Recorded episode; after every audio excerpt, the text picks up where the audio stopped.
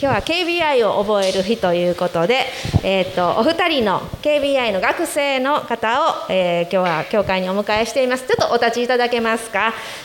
奥の方から、えっと、渋沢宝兄弟3年生です。拍手。はい。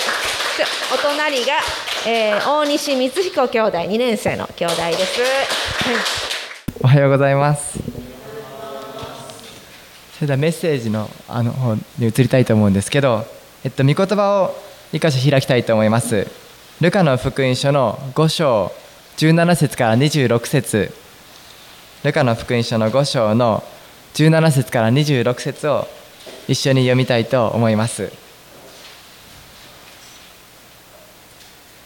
一応パワーポイントでも前に出ますしお手元の聖書で読んでいただいても構いません2017年版で出してます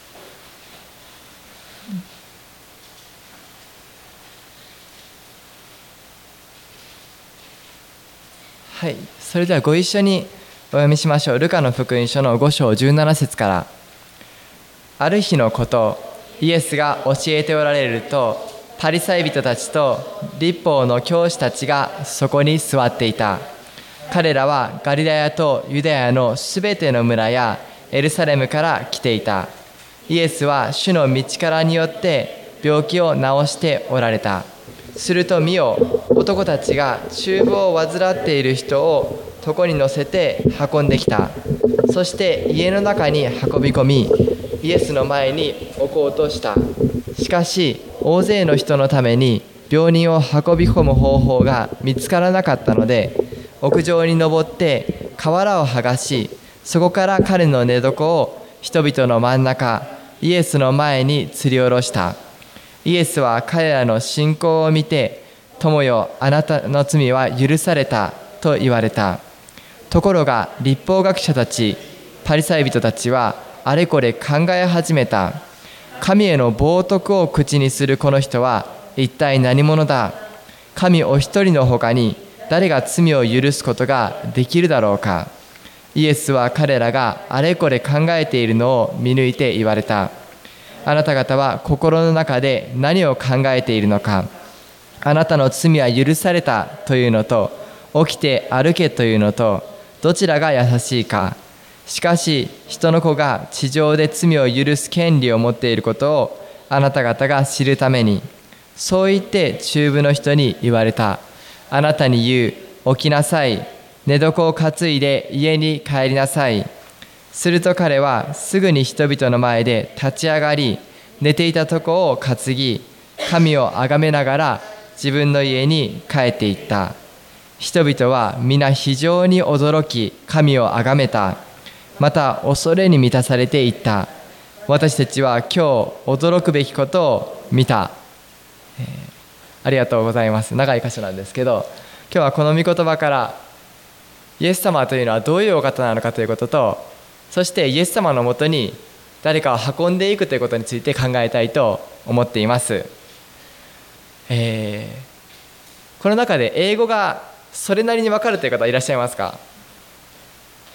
あそうですね。あのそうかなと思いました。そうです。あと受験生もおられますし英語が全く分からないという方おられますか？チャレンジですね。はい。皆さん森首相という方覚えてますか？日本のあの2000年から2001年にかけて総理大臣された方なんですけれども彼は英語が苦手であったということはよく言われていました。それでこんな森首相についてのジョークがあるんですね。アメリカのワシントンで日米首脳会談を行った時のことです、まあ、森首相は英語が苦手だったので彼の部下の者が事前にこう話していたんですね。いいですか？クリントン大統領に会ったらまず「How are you?」お元気ですか？とあの言って握手をしてください。そうするとクリントン大統領は「I'm fine. And you?」元気ですよ。あなたはどうですか？と聞いてくれるので「Me too. 私も元気です。答えてください。あとは通訳の者が何とかします。そう言ったんですね。なのでまあ森首相もこう「How are you? Me too. How are you? Me too. よし。とこう準備していたわけなんですけれどもでも実際に会って緊張のあまりその時にこう言ってしまったんですね。クリントン大統領が近づいてきて Who are you? あなたは誰ですか？もう周りの部下の人たちも通訳の人もこれには固まってしまってどうしようかと思ったんですけどさすがはアメリカの大統領クリントン大統領はこう返したんですね。あきっとジョークなんだろうということで I am Hillary's husband. 私はヒラリー夫人の旦那ですと。まあそれでちょっと空気が緩くなったかと思ったら森首相がここでちゃんと覚えてあげた言葉を言うんですね。Me too. 私もです。と まあこれはフィクションで実際にあった話ではないんですけれども、まあ、英語がわからないと大変なこともあるかもしれませんね。この「Who are you?」あなたは一体誰ですか？この疑問を持った人が今日の聖書箇所にも出てくるんですね。イエス様についてこの人は一体誰なのか何者なのかそのことを問いかけた人々が出てきます。今日のこの聖書箇所はイエス様が公に活動を始めてから間もない出来事です。イエス様がいろんな街道で聖書の話を教えてそして病気の人を癒していく中でイエス様の噂がどんどん広がっていったんですね。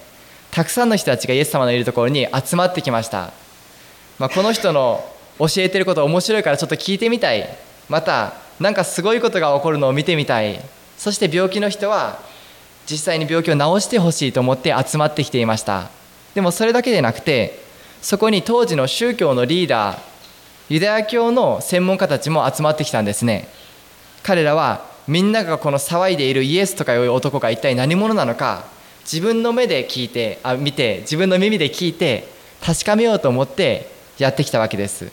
まあ、首都であったエルサレムからだいたい5日間の道のりをはるばる旅してきたんですね。それでそのやじ馬のような人たちも切実な必要を抱えた人たちもまた専門家たちもいろんな人たちの注目がイエス様に集まっていた。そういうシーンの中で起きた一つの出来事がここに書いてあります。18節はこう書いてあります。すると見よ男たちが中部を患っている人を床に乗せて運んできた。そして家の中に運び込みイエスの前に置こうとした。この中部という病気皆さんご存知ですか？あご存知の方も結構います。僕は分かんなかったのでちょっと調べてきました。あの中部というのは脳溢血などのあの血管の障害などの結果として体が麻痺して動かないような状態らしいです。いわゆるま半身不随とか、まどこかが麻痺して動かない。要するにこの病人の人は自分の力ではイエス様のもとに行くことができなかったんですね。誰かに運んでもらわないと来ることができない。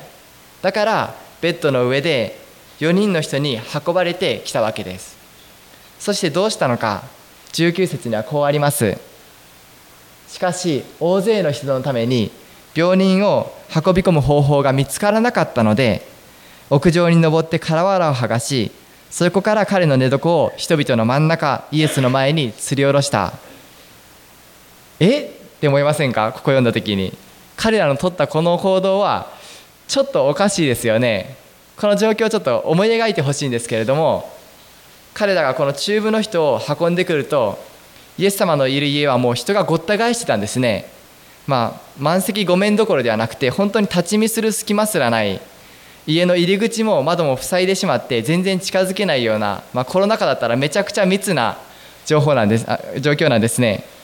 でまあそんな人がぎゅうぎゅう入っている状況でイエス様はすでに教え始めてるしいろんな人たちを癒して、まあ、大切な働きをしてる、まあ、彼らは要するにちょっと出遅れてしまったわけですね。こういう時にあなたならどうするでしょうか？まあちょっと出遅れちゃったね。また出直そうかとか、まあ、せいぜい終わるまでちょっと待ってようかとか、まあ、関係者の人お弟子さんの方いますか？ちょっと予約取らせてもらってもいいですか？そんなのがまあ普通の社会人として良識のある大人として出てくる行動だと思います、まあ、県民性とかもあるので大阪の方とかだったらちょっとこう交通整理始めてイエス様のとこに行こうとするかもしれないんですけれどもでもこのこれは一人のちょっと変なぶっ飛んだ人がやったことではないんですよね。少なくともこの中部の男の人と4人の友人がいてこの状況を見て、まあ、5人でどうしようか話し合ったわけですね。で大体5人ぐらいいれば、まあ、多少変な人もいますけれども大体この保守的な慎重な意見の人もいますよね、まあ、ちょっとぶっ飛んだ意見が出たらいやいやいやもっとこうちゃんとしないといけないみたいなこと言う人がいると思うんですけどそんな5人が一生懸命こう知恵を出し合ってよしこれでいこうと決めた結論が屋根や。屋根をぶち抜こう ってなったんですよね。屋根から下ろせばイエス様の目の前に下ろせる。一体どうやったらそうなるのか。この議論に何か改善点はなかったのかと僕は思うんですけどでもそういうアイデアに至った。この突拍子もないアイデアに大人が5人揃っていて問題を感じなかったはずはないんですよね。ないと思います。一体何が彼らをそこまでさせたのか。一つ確かに分かることは彼らは何としてでも今日この中部の人をイエス様の前に連れて行きたかったということですよね。彼らは頭がそこまで良くなかったかもしれませんし周りの人たちには冷たい目で見られたと思います、まあ、その家の持ち主の人なんてこう天井がパラパラっとなんか木くずや何から落ちてくると思ってパッと上を見上げたらば人が落ちてくるんですよね。いやいや俺の家やで。まず許可を取れみたいな。許可を取られても困るんですけど。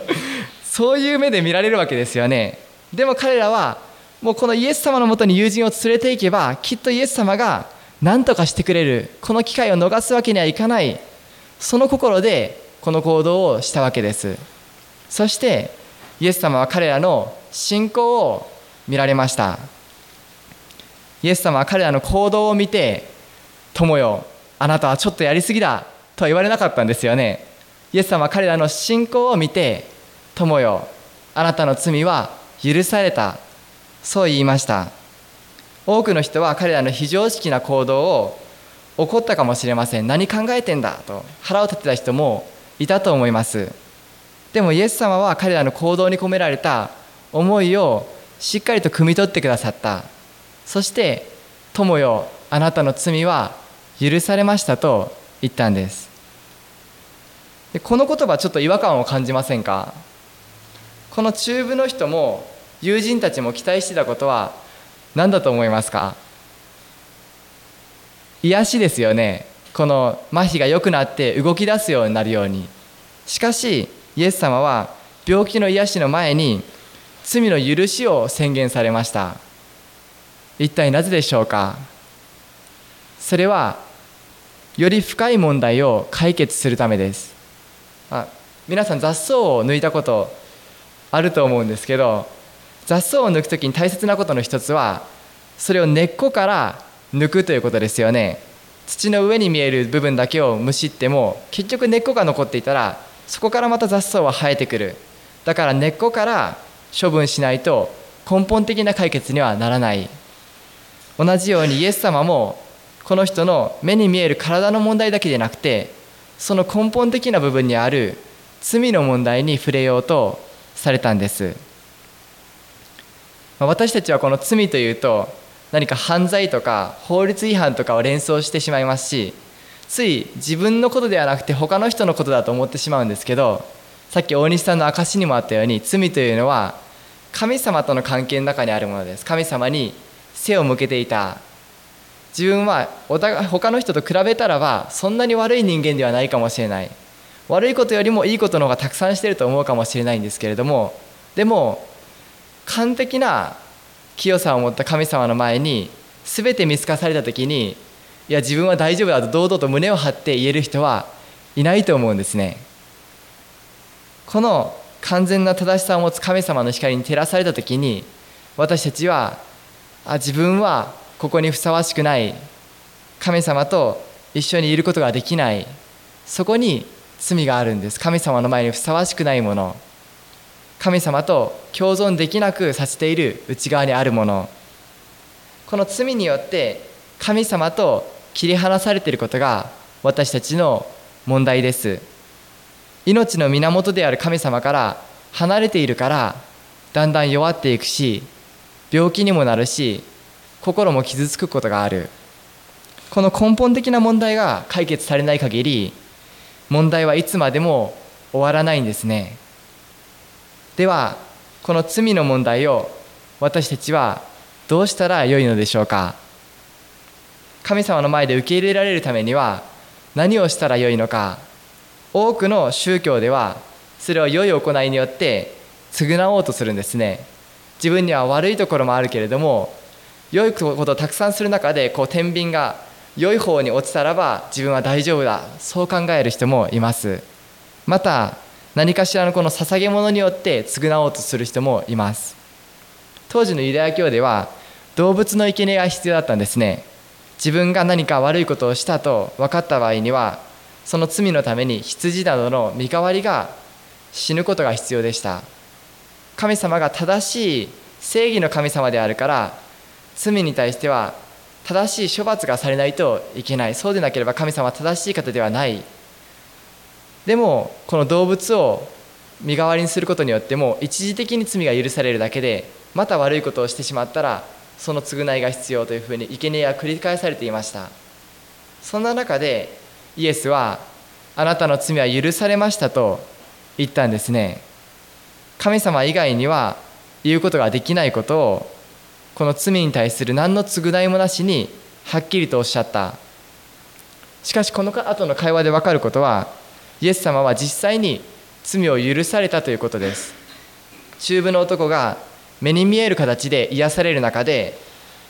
目に見えない形で罪の許しも確かに起こったということがみんなの前で証明されたんです。それで、まあ、26節では人々は非常に驚き神を崇めた。そして恐れに満たされていった。私たちは今日驚くべきことを見た。と書いてあります。本当にありえないことが起こったんですね。神様にしか許せない罪をイエスという方が許された。それも何の生贄もなしに一体どうなってるんだと彼らは分からなかったけれどもでも神様すごいと思ったんですよね。イエス様はなぜこの許しを宣言することができたんでしょうか。どうやってこの人の罪は許されたんでしょうか。それはイエス様がこの後にその罪を身代わりとなってもらってくれたからですよね。その罪の正しい裁きがこの人にではなくてイエス様の上に行われたから神様が人となって唯一罪のない人間としてこの地上に来られてそして他の人たちの私たちの罪を身代わりに負って十字架の上でその処罰を受けられた死なれたそして神様の怒りを飲まれた。それによって一切の罪が清算されただからイエス様はこの時確信を持ってあなたの罪は許されました。なぜなら私がそのあなたの罪の代わりになるからということができたんです。イエス様の十字架は私たちすべての過去現在未来の罪を許すことができるんです。そこに信仰が結びついた時に許しが起こったんですね。僕の父はこのイエス・キリストに出会って本当に人生が変えられました。父は小学生の時に自分の大親友が交通事故で亡くなるということを体験しました。ついさっきまで遊んでいた友達が自転車で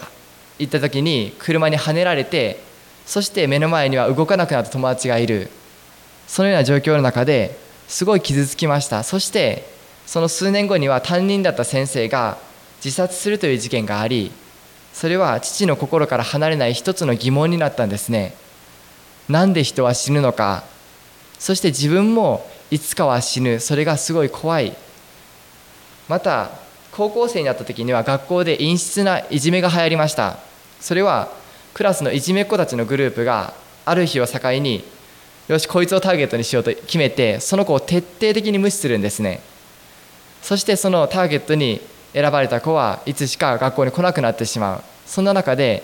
父はターゲットにならなかったんですけど父の友達がターゲットになって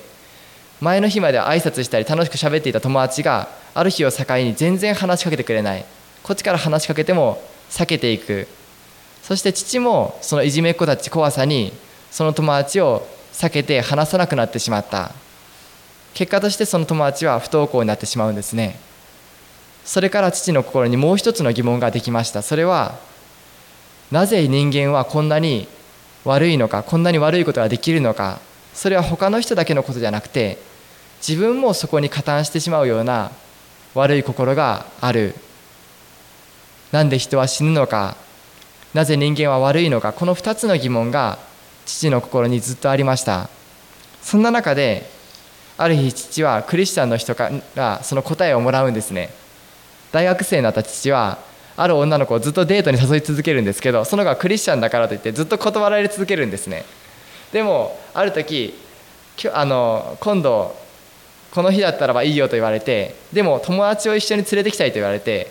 いやでもこの可愛い女の子とのデート台無しにできないと父は思ってその女の子とその友達と一緒にデートに行くことにするんです。そしていざカフェに入るとうちの父の前にはその目的の女の子ではなくて友達がドカッと座って一言目にこう言うんですね。渋沢君あなたは罪人なのよ。でもこの時に父は何も言い返すことができなかったそうです。それは体験的にあ自分は確かに正しい人間ではないと分かっていたから。そしてでも何か言い返さないとやっぱり男としてのメンツが持てないから彼はこう言ってそうです。まあ俺は確かに罪人だけどそんなこと言ったらお前も罪人だぞと言ったんですね。するとその女の人が「ええそうよ。私も罪人なの」と嬉しそうに言ってそこから聖書の説明をしてくれたんですね。ローマの3章には全ての人は罪を犯したと書いてある。そしてまた罪から来る報酬は死だと書いてある。しかし神の賜物は私たちの主イエス・キリストによって永遠の命を与えることである。この中で父の持っていた疑問が見事に答えられていったんですね。あそうか全ての人は罪を持っている。だからこんなに悪いのか。そして罪を持っているから人は死ぬのか。そしてその罪の身代わりとしてイエス・キリストが死んだということを聞いた時にもうボロボロ涙を流しながらその事実を受け入れたんですね。もうこの人のが自分のために命を懸けてくださったなら自分もこの人のために生きていきたいとイエス・キリストを受け入れたんです。そしてその瞬間から世界がこうキラキラ見え出したと輝いて見え出したと父は言っています。何よりも死が怖くなくなった。死んだ後に神様のおられる天国に行くということがはっきりと分かったから死の恐れがなくなって生きることが本当に楽しくなったと言っています。このイエス・キリストとの出会いは人生を変えます。罪の問題が解決されると私たちは神様と一緒に生きるようになり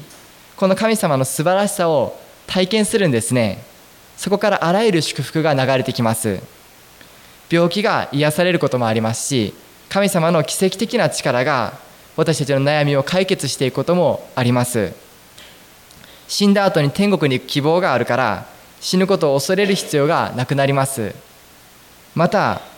自分を責める思いから解放されます。自分はこんな失敗をしてしまった。また自分は役に立たない。自分には価値がないと責めるのではなくて自分は許されている。自分の失敗も弱さも全部知った上で神様は受け入れてくれている。そして自分は神様の前に後悔でたっとい存在なんだ。そのことが心に本当に分かってくるんですね。また孤独ではなくなります。たとえどんな人が自分のことを悪く思おうとも誰が自分のことを裏切ろうともこの神様が決して見放さず見捨てないそう約束しておられる。また自分の本当に大切な人を愛する力が与えられ変えられていくんですね。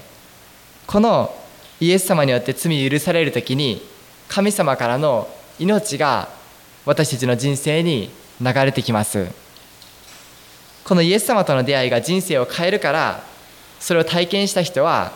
イエス様を他の人に紹介するようになります。そして人々をイエス様のもとに運んでいくんですね。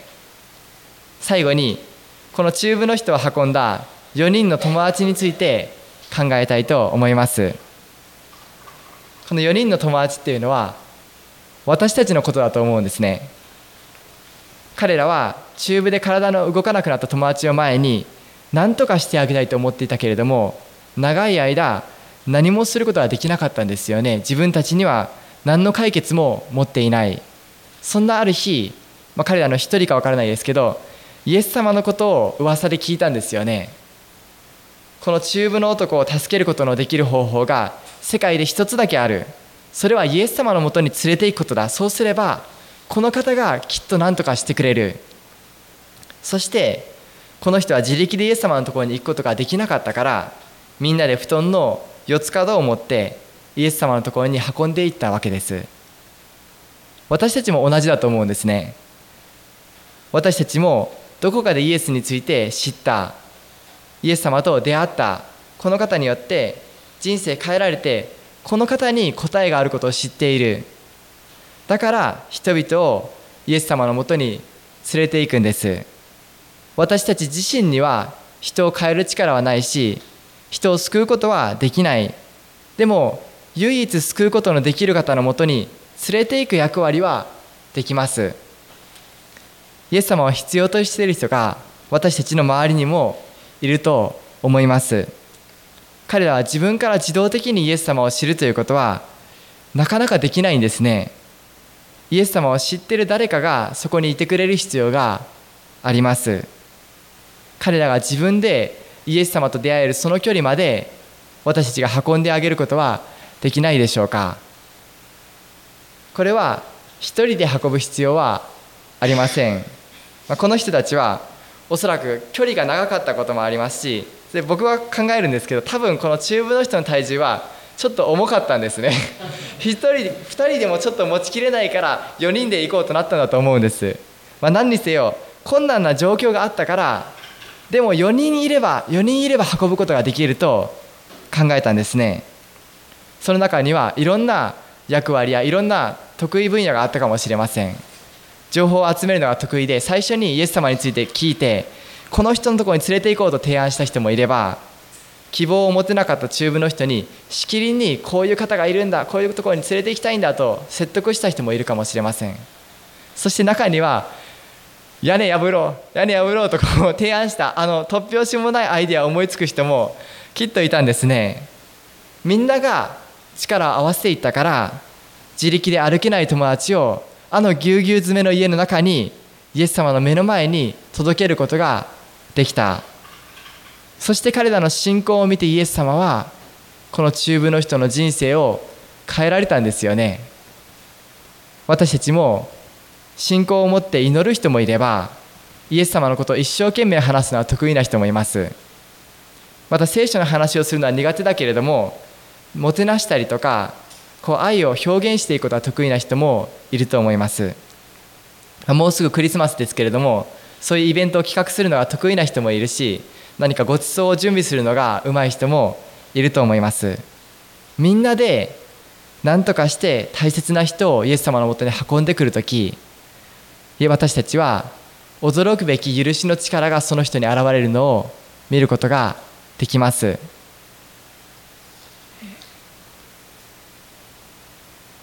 僕もタンザニアに行っている中でそのタンザニアのインド人のユースたちに関わる機会があったんですね。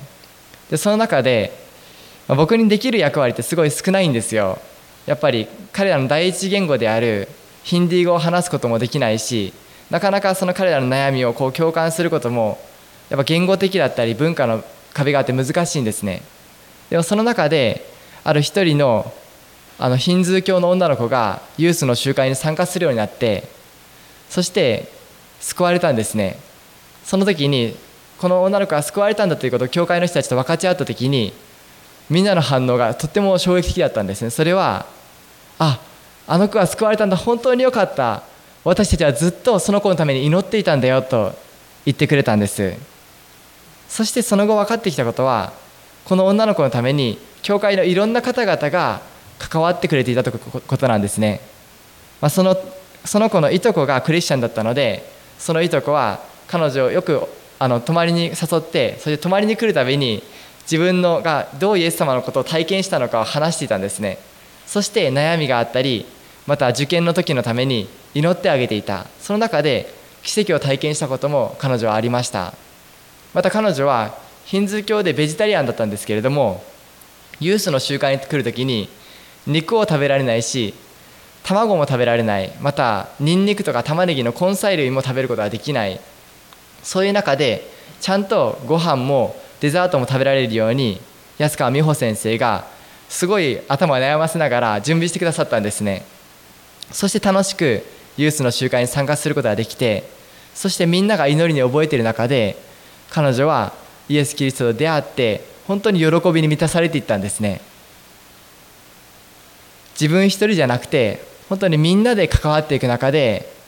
イエス様のもとに出会う機会が与えられてそしてイエス様と出会う時に人はこんな風に変えられていくんだということを体験した出来事でした。私たちもこのイエス様のもとに私たちの家族であったり友人であったり同僚であったり大切な人たちを運ぶものでありたいと思います。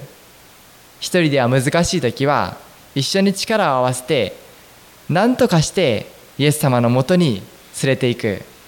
その時にイエス様は素晴らしい見業を見せてくださいます。お祈りしましょう。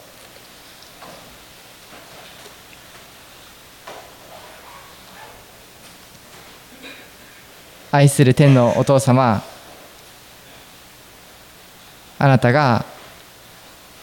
私たちの人生を変える力を持っておられる方であることを感謝します。イエス・キリストを通して私たちの罪を完全に解決してくださりあなたの前に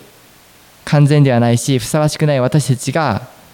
堂々とあなたのもとに出ていくことができるようにしてくださった。私たちと一緒にこの人生生きてくださり私たちの心のただ中に神様あなたが生きてくださることを感謝します。イエス様私自身には他の人を変える力もないし救いをもたらす力もないし問題を解決することもできないかもしれませんが私たちはイエス・キリストを知ってます。イエス・キリストを内側に持っています。必要な人たちをイエス様あなたのところに運んでくることができるように用いてください。あなたがそのために必要なアイデアを与えてください時には突拍子のないアイデアかもしれませんけれども神様あなたが私たちを通して人々を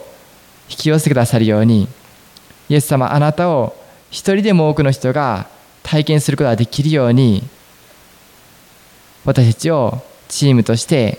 使ってください。イエス・キリストの皆によってお祈りします。アメン。